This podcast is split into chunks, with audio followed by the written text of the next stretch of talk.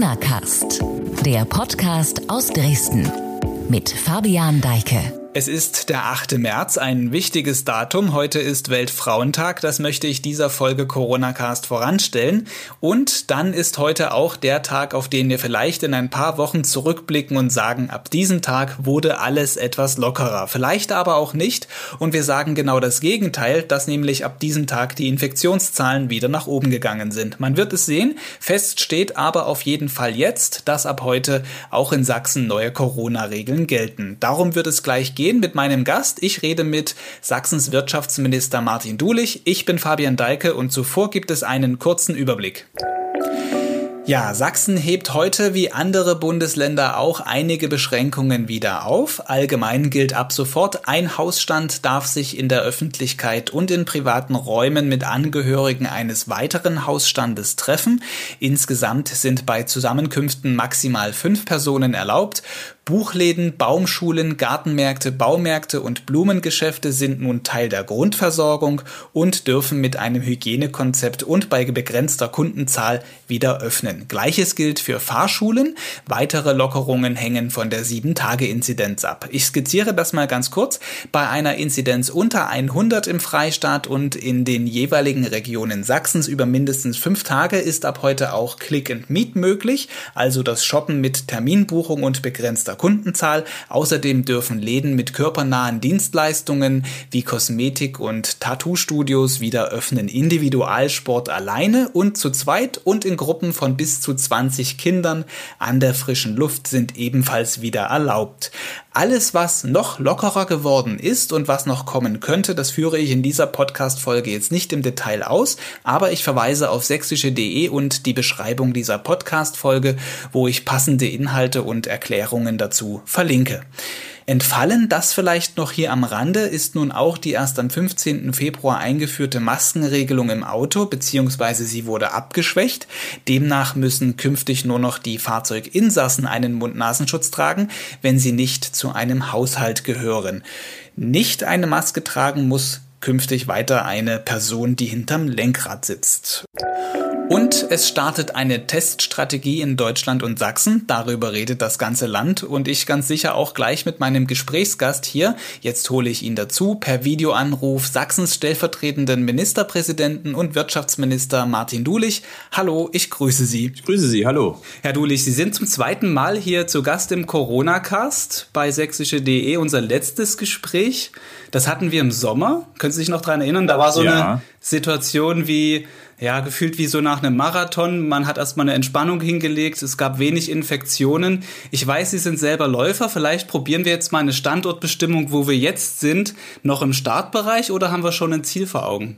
Wir sind im Orientierungslauf. Und das heißt, man muss sich beim Orientierungslauf immer neu orientieren, weil es gibt bestimmte Wegpunkte, die man erreichen muss. Und so erlebe ich das zurzeit auch. Wir haben in den letzten Wochen immer den, den Wegpunkt oder den Orientierungspunkt Inzidenzwert gehabt. Ich habe mich sehr dafür eingesetzt, dass wir in absehbarer Zeit nicht nur über Inzidenzwerte reden, sondern andere Orientierungspunkte finden.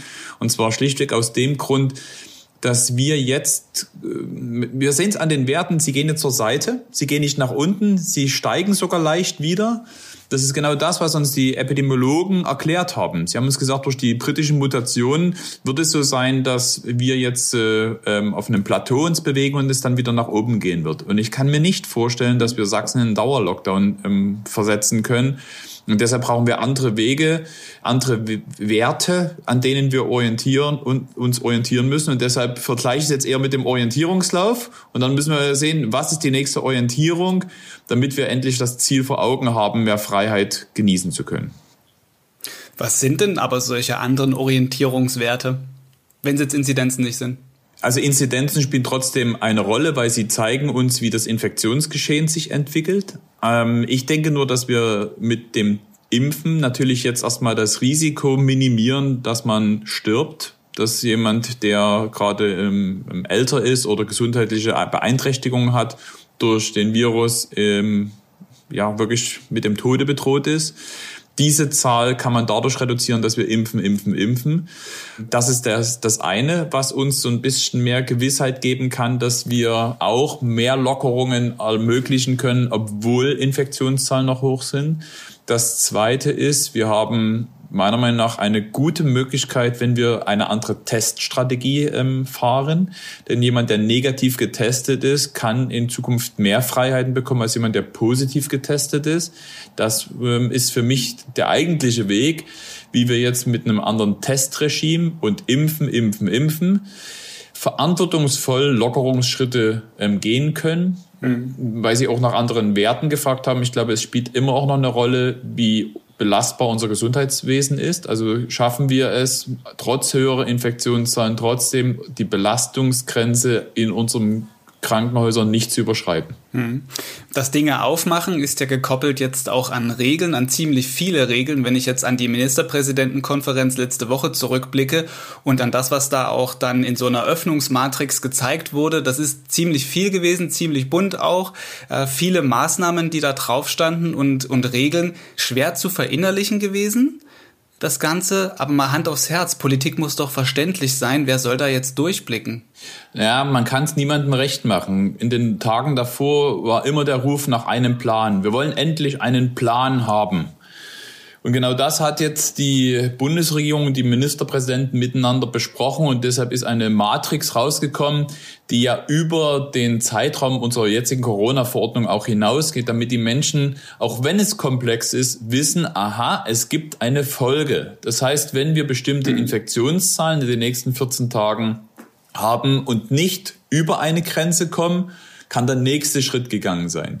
Also es folgt dem sehr verständlichen Wunsch, äh, zu wissen, was passiert eigentlich in den nächsten Wochen. Und die Forderung nach einem Plan wurde genau dadurch umgesetzt, auch wenn ich immer etwas vorsichtig mit Plänen bin, weil dummerweise der Virus sich nie an unsere Pläne hält, sondern wir müssen auch dort ein bisschen auf Sicht fahren im Sinne von, was erwarten wir eigentlich in den nächsten vier bis sechs äh, Wochen, um eben dort eben auch Schritte gehen zu können. Deshalb bleibe ich dabei. Es geht nicht nur um Infektionszahlen, sondern wir müssen impfen, testen und uns besser vernetzen.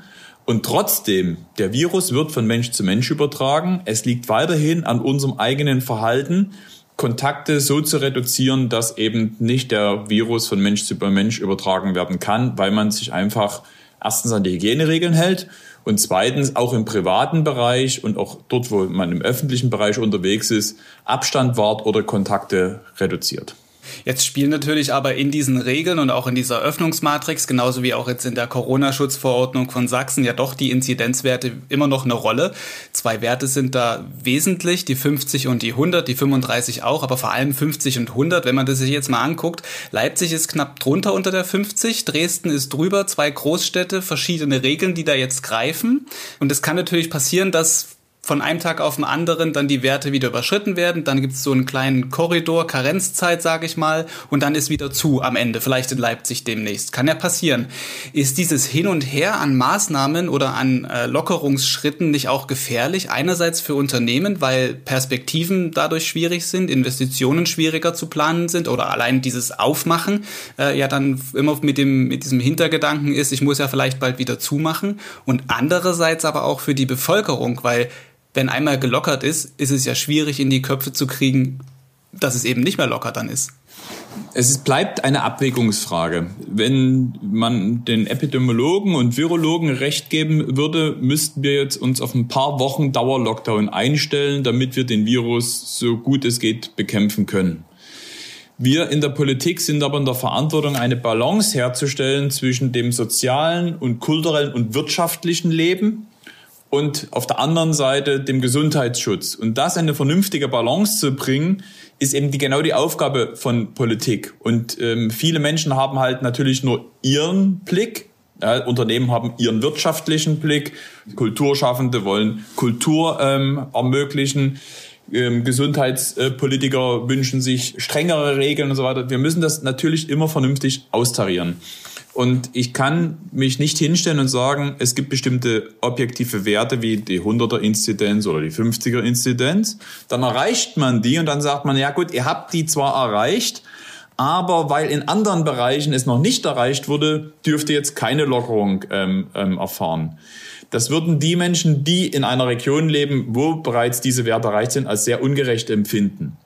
Ja, es gehört dazu, dass wenn Infektionszahlen wieder hochgehen, dass Maßnahmen wieder ergriffen werden müssen. Aber dadurch, dass das bekannt ist, also es ist ja transparent, in dieser neuen Corona-Verordnung steht ganz klar drinne, wenn Werte wieder überschritten sind, dann gibt es eine gewisse Karenzzeit, wo man das beobachtet, dann werden wieder Maßnahmen ergriffen ähm, werden. Denn bei allem Wunsch nach Normalität, wir sind nicht in einer normalen Zeit. Der Corona hat uns nach wie vor fest im Griff, auch wenn es die Leute nervt und wir sind alle nur noch genervt. Wir wollen alle, dass es so schnell wie möglich zu Ende ist. Nur wenn wir jetzt wieder Fehler machen, indem wir zum Beispiel zu locker mit Lockerungen umgehen, dann ist die Wahrscheinlichkeit höher, dass wir langfristig mehr Maßnahmen ergreifen müssen, die zur Belastung führen, als dass wir versuchen, vielleicht auch weiterhin die Kontaktreduzierung auch durch Schließen von Einrichtungen zu erzwingen. In diesem Fall muss man das ja leider so sagen. Also es bleibt für alle auch komplex. Es bleibt auch für alle anstrengend. Das ist uns allen bewusst. Aber ähm, man kann jetzt ja nicht die Leipziger zum Beispiel dafür verantwortlich machen, was in Zittau für Inzidenzwerte sind. Deshalb ist es auch richtig, dass man das lokal oder regional ähm, ausdifferenziert. Wir erleben ja aktuell in Sachsen leider den Eintrag gerade der britischen Mutation aus Tschechien. Dementsprechend sind bestimmte Regionen besonders betroffen, wie eben der Vogtlandlandkreis oder Erzgebirge. Und der Landkreis Meißen, der noch nicht so stark betroffen ist, kann jetzt nicht in die gleiche, äh, sagen wir gleich behandelt werden wie das Erzgebirge, die eben anders betroffen sind. Hm. Also die Regeln sind ja soweit jetzt verständlich. Das sind diese verschiedenen Werte, verschiedene Korridore, die da geschaffen worden sind, immer an diesen Grenzwerten 50, 100 und 35. Vergangene Woche, ich habe mir das mal angeschaut, waren Sie auf einer Demonstration, 1000 Stühle Demo in Dresden. Da klang das gefühlt für mich jetzt noch ein bisschen anders, was Sie da gesagt haben. Sie sagten dort, wenn die Alternative sei, also zu den Unternehmern, die dort waren, wenn die Alternative sei, jetzt zu öffnen, dann sei das die Garantie dafür, dass wir von Lockdown zu Lockdown gehen. Man müsse sich der Realität stellen. Das Virus wird von Mensch zu Mensch übertragen, also wichtig sei es weiterhin, Kontakte auf ein Minimum zu reduzieren. Wenn ich jetzt aber anschaue, was aktuell halt an Lockerungen da ist, klingt das für mich so ein bisschen anders. Vor dem Hintergrund, was Sie letzte Woche gesagt haben, wie finden Sie diese Lockerungen jetzt? Also in der, ähm, in der letzten Woche habe ich mich ja vor allem gegenüber denjenigen kritisch geäußert, die mir kein alternatives Angebot gemacht haben, wie man im Lockdown mit Lockerungen umgehen soll, sondern die einfach nur verlangt haben, wir wollen arbeiten, macht uns endlich wieder auf. Das ist un und wäre unverantwortlich, weil ähm, eben der Virus von Mensch zu Mensch übertragen ähm, wird und deshalb auch weiterhin solche Maßnahmen notwendig sind. Dass wir jetzt Stück für Stück lockern, funktioniert nur, dass wir impfen und anders testen. Wir werden ja jetzt regelmäßig, die Bundesregierung hat das ja versprochen, einmal in der Woche ähm, zum Testen ähm, eingeladen und wir werden auch Schritt für Schritt es zu einer Pflicht in Unternehmen zum Beispiel machen oder bei Dienstleistungen ähm, machen. Ich hoffe sehr, dass das auch organisiert werden kann. Ich ähm, sehe natürlich auch ein bisschen das Chaos, was gerade aktuell da ist. Bin deshalb auch etwas vorsichtig, jetzt schon zu schnell von ähm, Testpflicht und ähnliches zu reden. Das muss auch organisiert werden, aber es wird kommen. Und deshalb mhm die Verbindung Testen, Impfen und Lockerung dem weiter verhandlungsvollen Umgang mit dem Thema. Also wir dürfen nicht im Kopf haben, okay, ich bin ja getestet, ich kann jetzt wieder alles machen, was ich will. Auch innerhalb von 24 mhm. Stunden kann ich trotz Negativtest mich wieder infizieren. Von daher bleibt es dabei, es hängt auch an unserem Verhalten. Lockerungen sind aber möglich, weil wir anders testen können und weil wir impfen. Sie sagen gerade, flankiert soll ja diese ganze Öffnung jetzt auch werden mit dieser Teststrategie. Ganz konkret jetzt mal für Unternehmen gesprochen. Für welche gilt das jetzt? Wie oft muss da in den Unternehmen getestet werden? Also ab wann das dann äh, stattfindet? Und ist es dann auch egal, ob es ein Selbsttest ist oder also vom Laien oder ein, ein Schnelltest vom Profi? Zum 22. März ähm, sollen alle Unternehmen für ihre Beschäftigten einen Selbsttest ermöglichen. Also da geht es um Selbsttest und zwar die vom RKI, Robert Koch Institut, anerkannten, denn es geht hier auch um juristische Fragen, denn ähm, es ist ja schon ein ziemlich massiver körperlicher Eingriff, ob man im, im Rachenbereich oder durch die Nase ähm, sozusagen einen Schnelltest oder einen PCR-Test abgenommen bekommt. Da gibt es ähm, klare Grenzen. Deshalb funktioniert eine solche Pflicht nur, wenn es sozusagen oh, ähm, nicht der Eingriff in die körperliche Unversehrtheit bedeutet, so wie die Juristen es ähm, formulieren. Deshalb geht es hier um Schnelltest und die Arbeitgeber sind verantwortlich, ähm, ab, dem, ab der Woche 22. März dieses für ihre Arbeitnehmerinnen und Arbeitnehmer zur Verfügung zu stellen. Es gibt mhm. eine ein Unterschied aber, dass zum Beispiel die Beschäftigten, die einen Kundenkontakt haben, die sollen bereits eine Woche vorher ähm, die nicht nur die, die Möglichkeit, einen Test ähm, machen zu können, haben, sondern es muss auch sichergestellt sein von den Unternehmen, dass tatsächlich nur Menschen mit Menschen zusammenarbeiten, also Kundenkontakt haben, wenn diese eben auch diese Tests machen konnten. Mhm. Also jetzt mal vielleicht in der Praxis gesprochen, eine Autowerkstatt, ein Mechaniker muss jetzt nicht zwingend den Tester machen, aber diejenigen, die an der Kasse sitzen und die Abrechnung machen, zum Beispiel dann schon. Aber sie treffen sich ja im Zweifel dann doch während der Arbeit, die beiden mit Kollegen zusammen.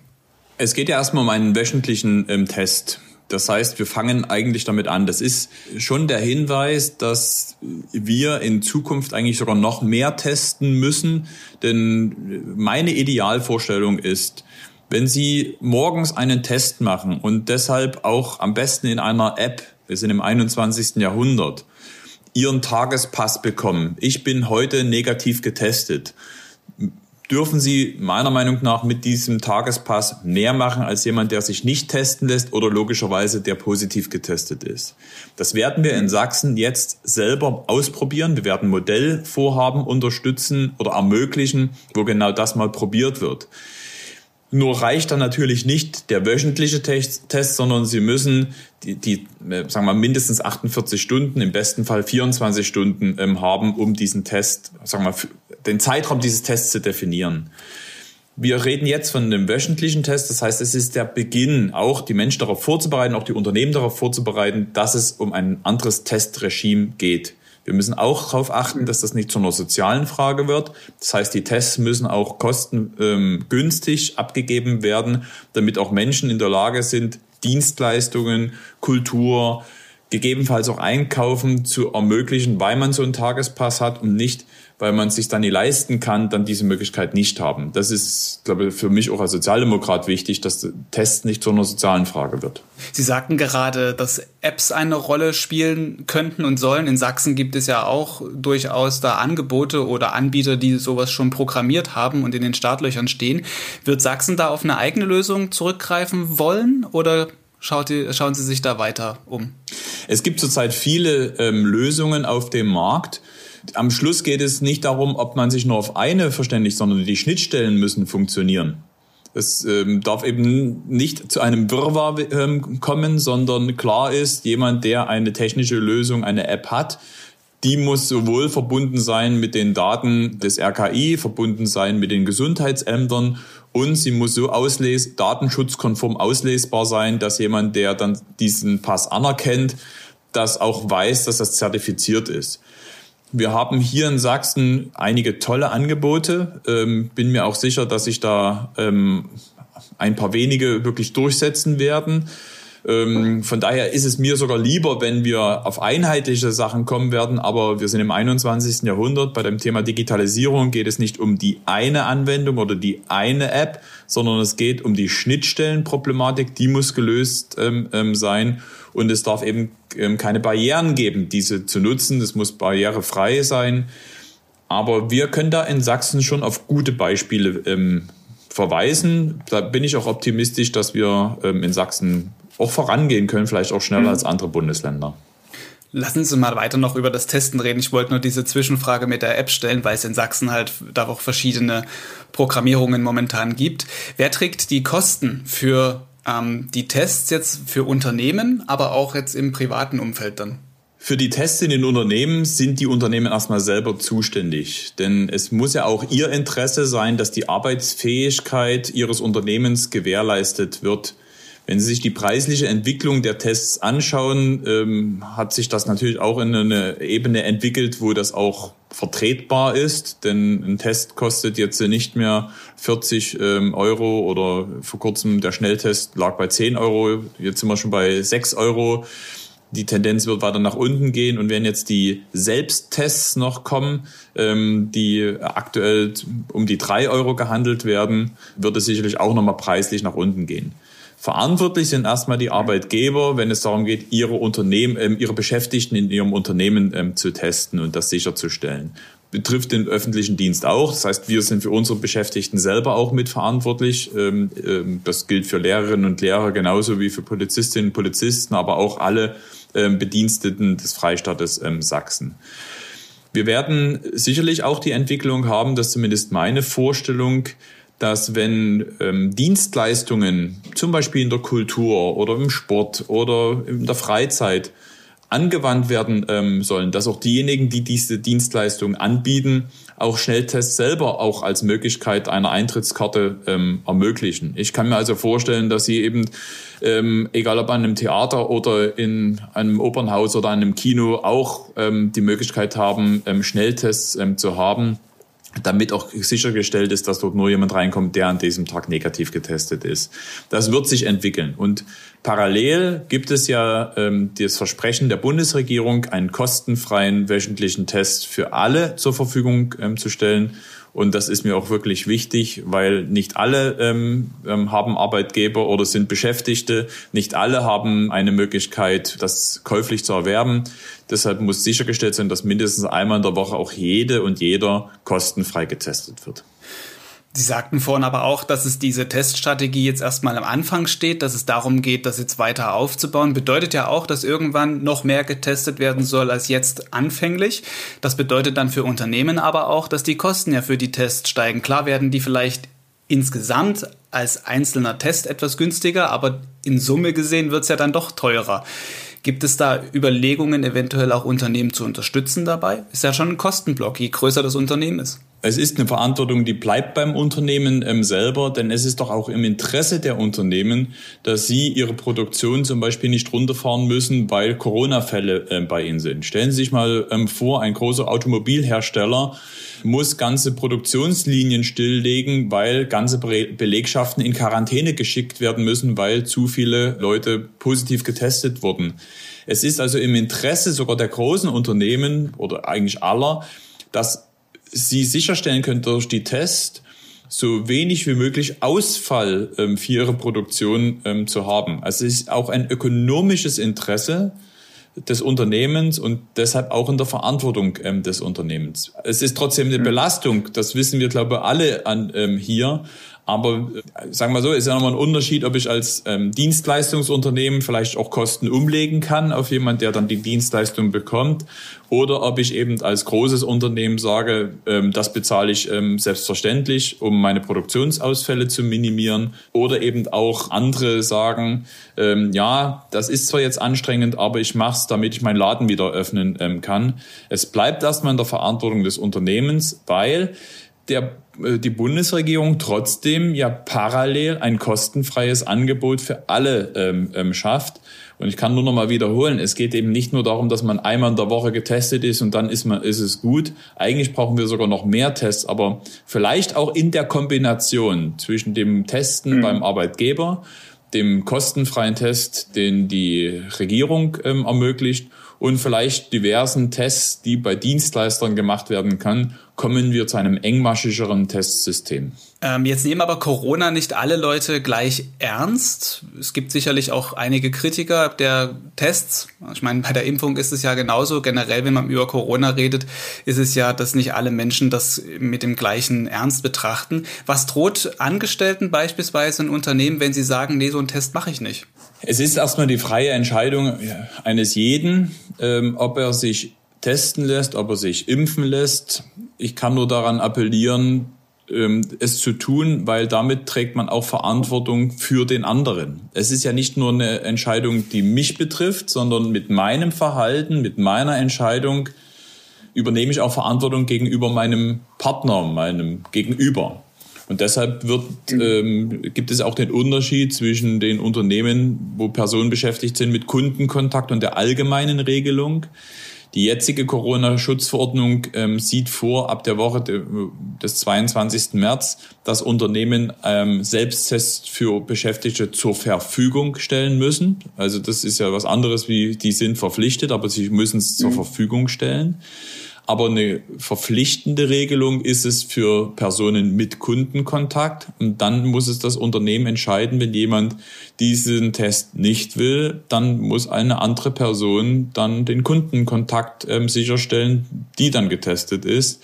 Denn wir wollen wirklich sicherstellen, dass Personen nur auf Personen treffen, die ähm, getestet sind. Hm, ist natürlich nicht in jedem Unternehmen so möglich oder in jeder ähm, ja, in jeder Form des Arbeitens, denke ich nur an äh, Kindertageseinrichtungen. Da ist es schwierig zu sagen, äh, wenn ein Erzieher oder eine Erzieherin das nicht wahrnehmen möchte, dann äh, macht jemand anderes das. Das funktioniert dann auch nicht. Also muss es ja irgendein Instrument geben. Ja, aber wir sind natürlich trotzdem in einem Rechtsrahmen, wo wir nicht alle zwingen können, sondern nur dort sehen, wo wir verantwortungsvoll damit umgehen können. Es bleibt natürlich immer die Verantwortung des Einzelnen, sich auch an Regeln zu halten, abzuwägen. Es mag ja vielleicht bei dem einen oder anderen Gründe geben, warum man bestimmte Maßnahmen nicht will. Nur dann erwarte ich auch von allen Beteiligten, Lösungen zu suchen und nicht andere zu gefährden, weil darum geht es ja. Mit Testen und mit Impfen geht es darum, nicht nur sich, sondern eben auch andere zu schützen. Jetzt haben wir schon wieder sehr viel über Tests geredet und die gehen jetzt gerade los. Die ersten Selbst- und Schnelltests sind ja entwickelt worden schon vergangenes Jahr, Frühjahr sogar schon, gab es letztes Jahr solche Angebote.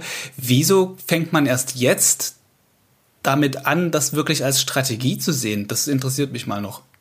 Es ist ähm, nicht so, dass das jetzt eine neue Erkenntnis ist, sondern das hat auch mit der medizinischen und technischen Entwicklung zu tun. Denn ähm, auch der, die ersten Schnelltests, die auf den Markt gekommen sind, hatten einen Wirkungsgrad von gerade mal 30 Prozent. Sie können nicht auf Teststrategien aufbauen, wo Sie gerade mal eine Garantie haben, dass 30 Prozent der Tests funktionieren, die, die richtige, das richtige Ergebnis sagen. Das heißt, Sie müssen eben auch Tests so weiterentwickeln, verfeinern, überprüfen, evaluieren, dass Sie eben sicher sein können, dass eine Teststrategie auch mit den Tests überhaupt funktioniert. Und das ist eben nicht nur von heute auf morgen so. Es ist schon eine herausragende Leistung, dass wir jetzt einen Impfstoff haben, der innerhalb ähm, eines Jahres entwickelt und zugelassen wurde, denn die Zulassung bedeutet, Testreihen ähm, sicherzustellen, damit auch wirklich es eine Garantie gibt, dass ein hoher Wirkungsgrad vorhanden ist. Das mhm. gilt für Tests eben auch. Gerade wenn Sie eine Strategie auf Tests aufbauen, dann müssen Sie auch sicher sein, dass der Test Ihnen, ähm, sagen wir mal, ähm, eine große Garantie oder hohe Garantie geben, dass das Ergebnis auch stimmt. Hm. Das Gute an den Tests ist ja, wie Sie gerade sagen, man entdeckt also relativ zuverlässig schon eine Infektion. Das Schlechte an den Tests ist aber auch, dass es immer ein Blick in die Vergangenheit ist. Eine Impfung ist da durchaus das wirksamere Mittel, also wenn es darum geht, Menschen zu immunisieren und diese Ansteckung halt zu unterbinden. Nun gilt in manchen Bereichen bald so eine Art Testpflicht, nenne ich es jetzt mal. Was hielten Sie von einer Idee, dass man das Öffnen in ganz sensiblen Bereichen vielleicht auch irgendwann mit einer Impfpflicht verbindet und koppelt? Ich denke da an sowas wie Diskotheken oder, oder Flugreisen oder Kneipenbesuche, wo man wirklich eng aufeinander ist, ob man das damit auch dann machen könnte. Ich, ja, also ich setze erstmal ähm, im Großen und Ganzen darauf, dass die meisten sich impfen lassen wollen, weil ich glaube, alle wollen ihre Freiheit zurück. Alle wollen Alltag wiedererleben und vor allem wollen alle endlich wieder soziale Kontakte. Die wollen in den Urlaub fahren, die wollen in die Kneipe gehen, die wollen sich mit Freunden treffen.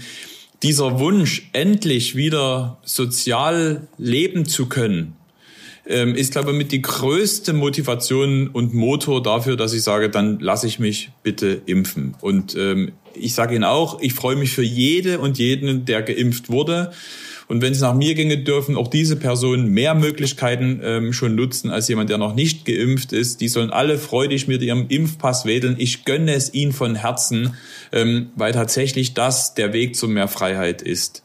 Ich hoffe nicht, dass wir nochmal in eine Debatte kommen müssen, ob es eine Impfpflicht geben muss, sondern dass so viele Leute sich impfen lassen, dass dann vielleicht auch dadurch eine Überzeugungskraft gegenüber den Skeptikern und Zweiflern besteht, die bisher Fragen haben und aufgrund dieser Unsicherheit es nicht wollen.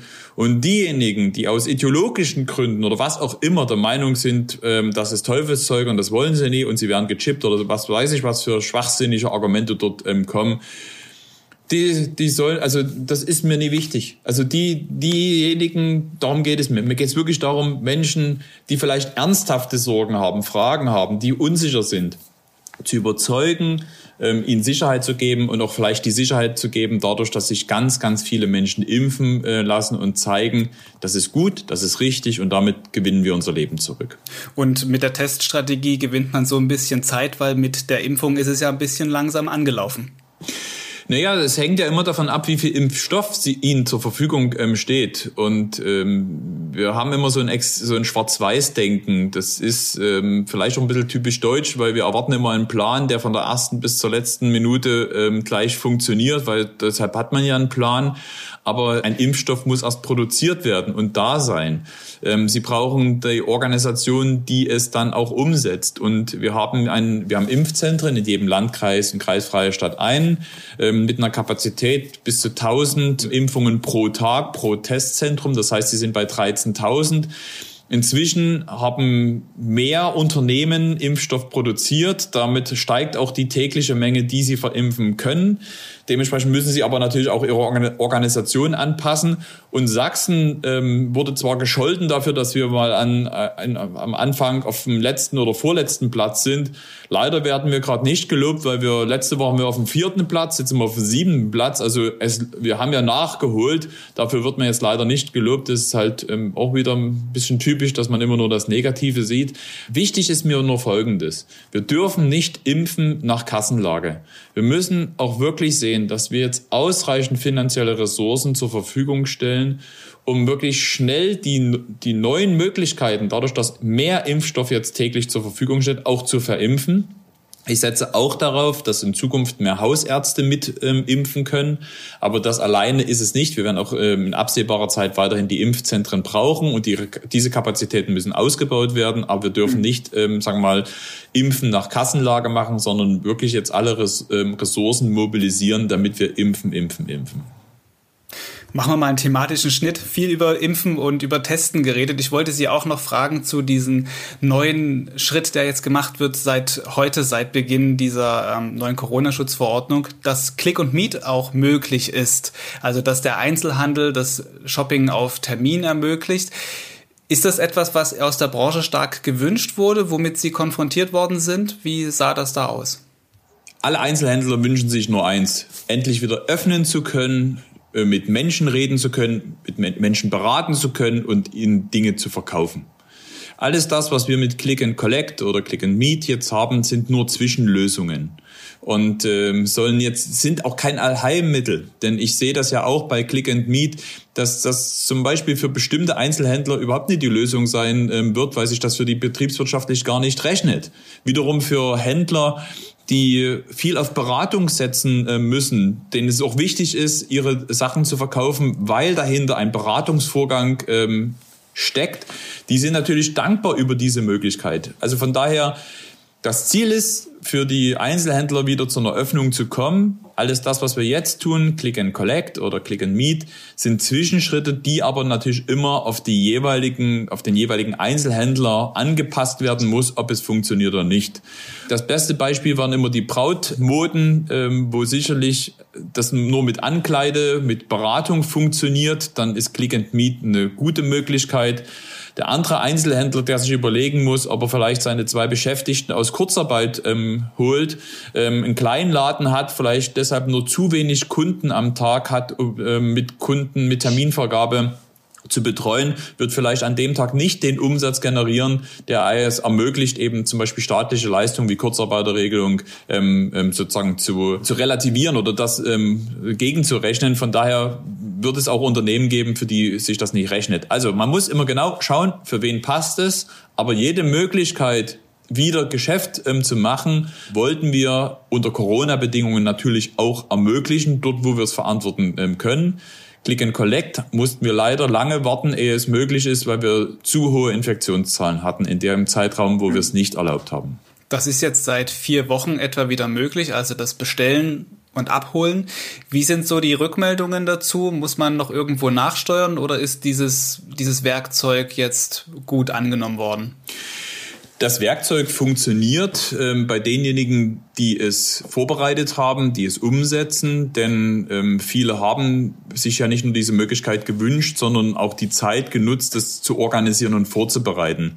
Denn Click and Collect zum Beispiel ist ja nicht nur, ähm, dass man Waren abholen kann, sondern man muss eben auch ein, ein Zeitmanagement organisieren, dass zum Beispiel kein Kundenkontakt auch vorm Laden ist, dass sich nie Kunden begegnen, weil das muss auch klar organisiert sein. Wir hören ähm, dort, wo es gemacht wird, positive Rückmeldungen, dass es funktioniert. Wir haben auch heute in Sachsen eine Kampagne ähm, gestartet, jetzt lokal handeln, wo es uns auch wichtig ist, an unser eigenes Verhalten zu appellieren.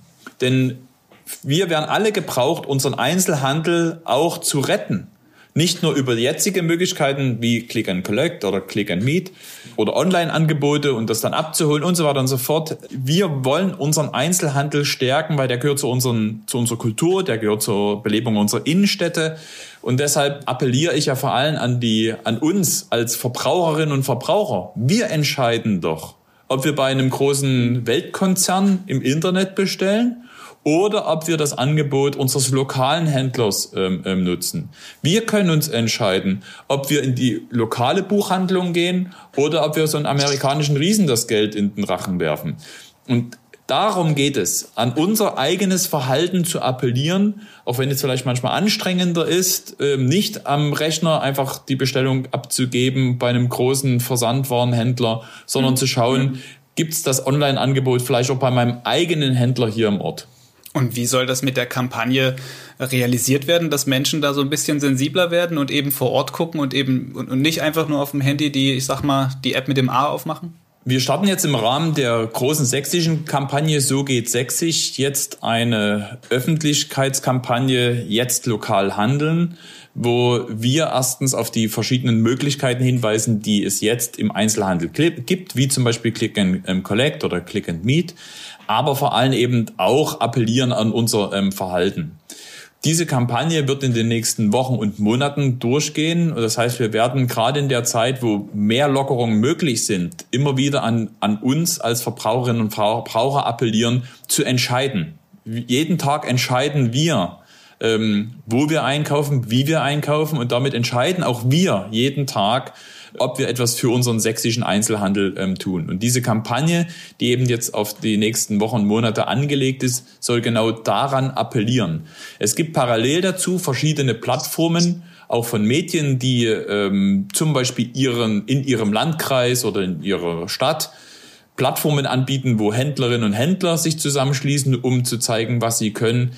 Und wir wollen einfach mit unserer landesweiten Kampagne ähm, dazu beitragen, die Sachsen auch zu motivieren, diese Angebote hier in Sachsen zu nutzen. Also Angebote, auch die medialen, gibt es vielfältige, aber am Schluss entscheidet jeder in Sachsen mit seinem Kaufverhalten, wie wir unseren Einzelhandel unterstützen können. Die Kampagne unterstützt ja dann vor allem den Einzelhandel. Wer momentan noch so ein bisschen in die Röhre guckt, sind ja Gastronomiebetriebe, Hotelbetriebe, Fitnessstudios, die Eventbranche, Messen. Letzte Woche hatte ich hier im Corona-Cast auch mit einem Veranstalter von ähm, großen Läufen gesprochen, mit der Laufszene Events GmbH, also der Laufszene Sachsen. Für die ist es auch so ein bisschen schwierig, das alles zu planen. Diese Geschäfte müssen jetzt bei diesen Unternehmern noch etwas länger ruhen. Welche Perspektiven haben Sie für die? Sie haben den Finger ja in die Wunde gelegt. Wir reden bei einzelnen Branchen wirklich von Existenzfragen. Denn ähm, ich habe mich immer dagegen gewehrt, wenn es jetzt darum geht, die Wirtschaft ähm, jetzt gerade zu benennen. Die Wirtschaft ähm, funktioniert in Deutschland und in Sachsen. Im Gegensatz zum letzten Jahr, wo auch produzierende Unternehmen aufgrund des Zusammenbrechens ganzer Lieferketten, internationaler Lieferketten ihre Produktion stilllegen mussten, funktioniert im Großen und Ganzen ähm, unsere Industrie, ähm, unsere Wirtschaft. Betroffen sind aber eben einzelne Branchen und die zum Teil richtig massiv.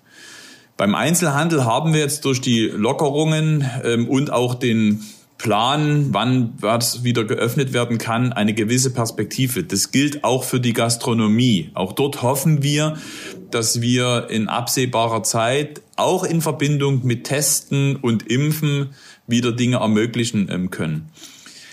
Ich hoffe auch für die Eventbranche, weil das ist natürlich, ähm, ich sag mal, eine Branche, die natürlich auch Vorläufe braucht. Jetzt entscheiden große Veranstalter, ob sie Konzerte im Sommer machen können. Jetzt müssen Veranstalter entscheiden, ob es Messen gibt und ähnliches. Und da hängt eine ganze Branche ähm, davon ab. Da gibt es nach wie vor eine große Unsicherheit. Dort hat aber die Bundesregierung angekündigt, dass sie ein Sonderprogramm in der Überbrückungshilfe 3 für diese Veranstaltungsbranche ähm, machen will, um eben dort eben auch bestimmte Kosten aufzufangen, die dort entstehen sollten Veranstaltungen nicht stattfinden, ähm, die jetzt geplant ähm, sind. Das ist zwar auch jetzt nicht die Rettung, aber das kann zumindest beitragen, dass eine Eventbranche nicht komplett ähm, den Bach runtergeht, um etwas flapsig zu formulieren, sondern dass es auch dort Perspektiven gibt. Man muss zum Weiteren sich die Tourismusbranche besonders anschauen, denn auch hier ist es so, ähm, wir reden ja nicht nur über das einzelne Reisebüros, wo im letzten Jahr schon klar geworden ist, dass das Geschäftsmodell Reisebüro so nicht funktionieren kann, wenn man vor allem auf Provision von verkauften Reisen ähm, setzt.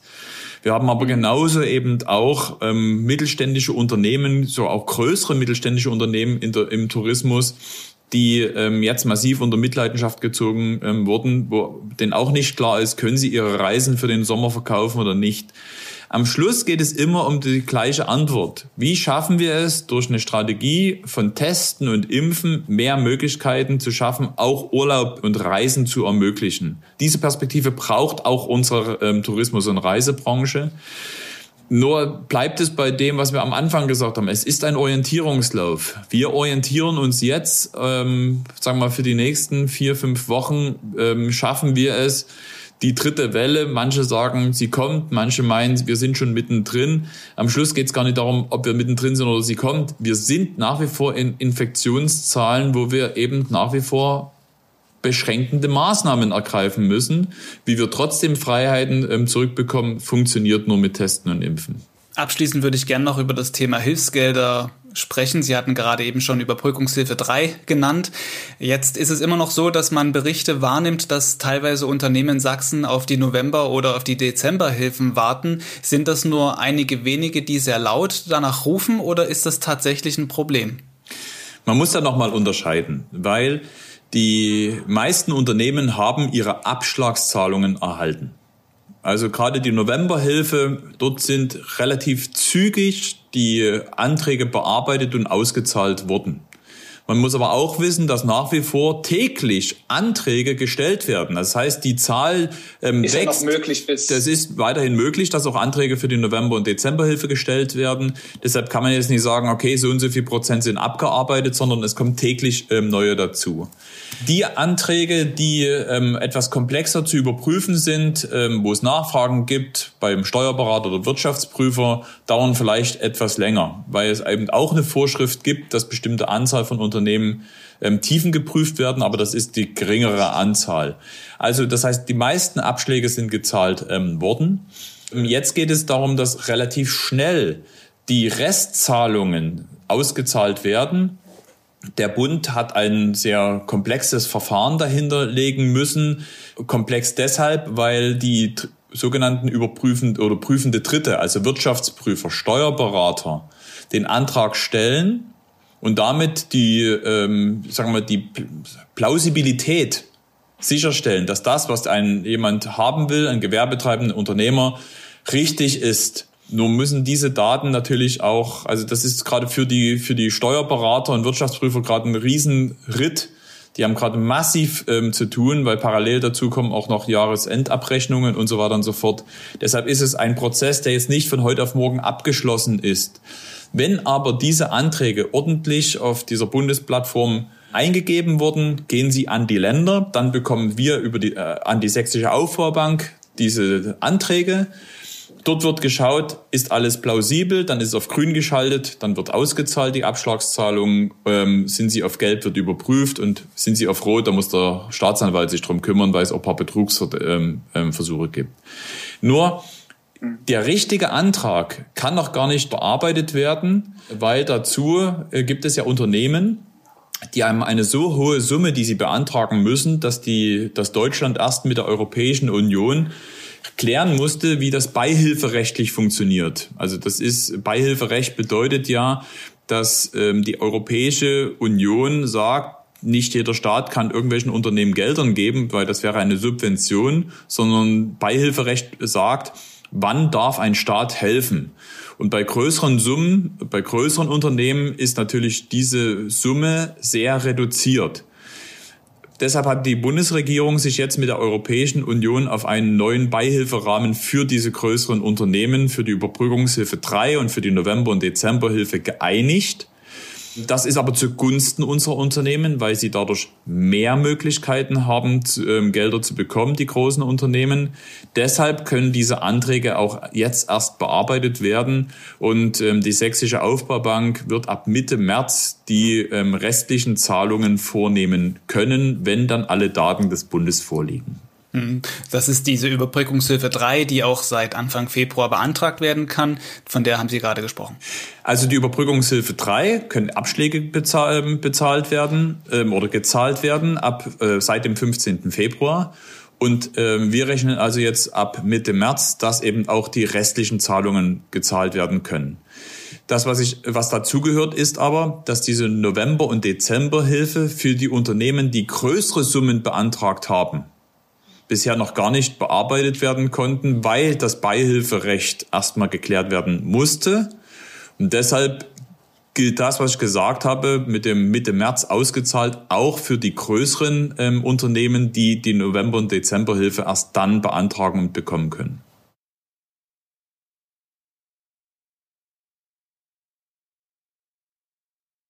Genau, für Sachsen ähm, gilt es vor allem für die kleinen Unternehmen. Die haben fast alle ihre Abschlagszahlungen bekommen. Und wir gehen davon aus, dass ähm, auch die restlichen Zahlungen dann Mitte März funktionieren.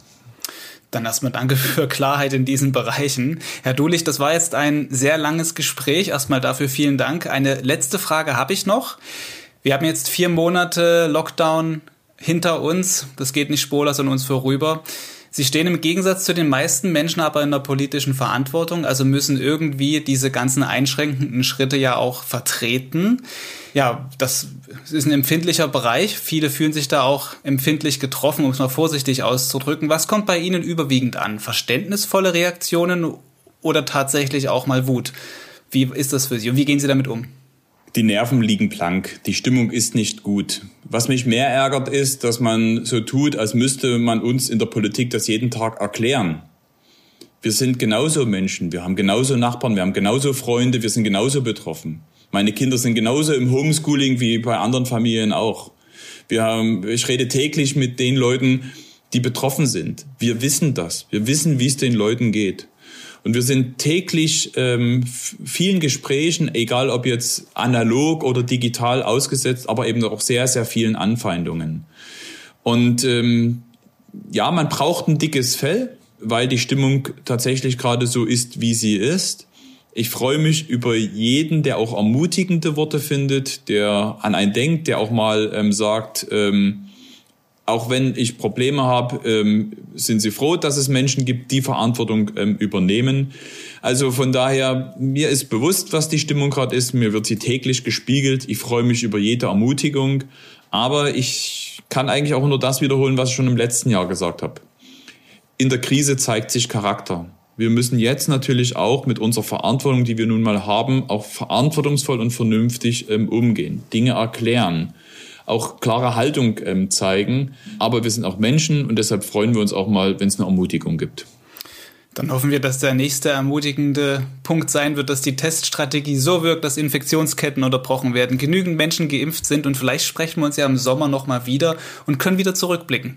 Das machen wir. Bis dahin, vielen Dank für dieses Gespräch, Martin Dulich. Alles Gute, bleiben Sie gesund und zuversichtlich. So, fasse ich das nochmal ganz kurz zusammen. Die Kombination aus einer hohen Impfbereitschaft und aus vielen Corona-Tests sollen den Weg zur Normalität ebnen. Die Tests sollen bald möglichst engmaschig erfolgen und in der Fläche verfügbar sein. Genau das ist momentan aber noch ein größeres Problem. In der Strategie und in den Plänen steckt eine Menge Druck drin. Druck, auf den auch sicher die ein oder andere Lockerung zurückzuführen ist. Bleibt zu hoffen, dass die Infektionswerte dennoch stabil bleiben. Wir beobachten das bei sächsische.de genau. Sie bleiben fast rund um die Uhr dort informiert in Sachen Corona und natürlich, was sonst noch in Sachsen wichtig ist. Ein Hinweis noch am Ende. Passende Inhalte zu diesem Gespräch verlinke ich in der Beschreibung dieser Folge. Damit tschüss und bis zur nächsten Folge Corona Cast.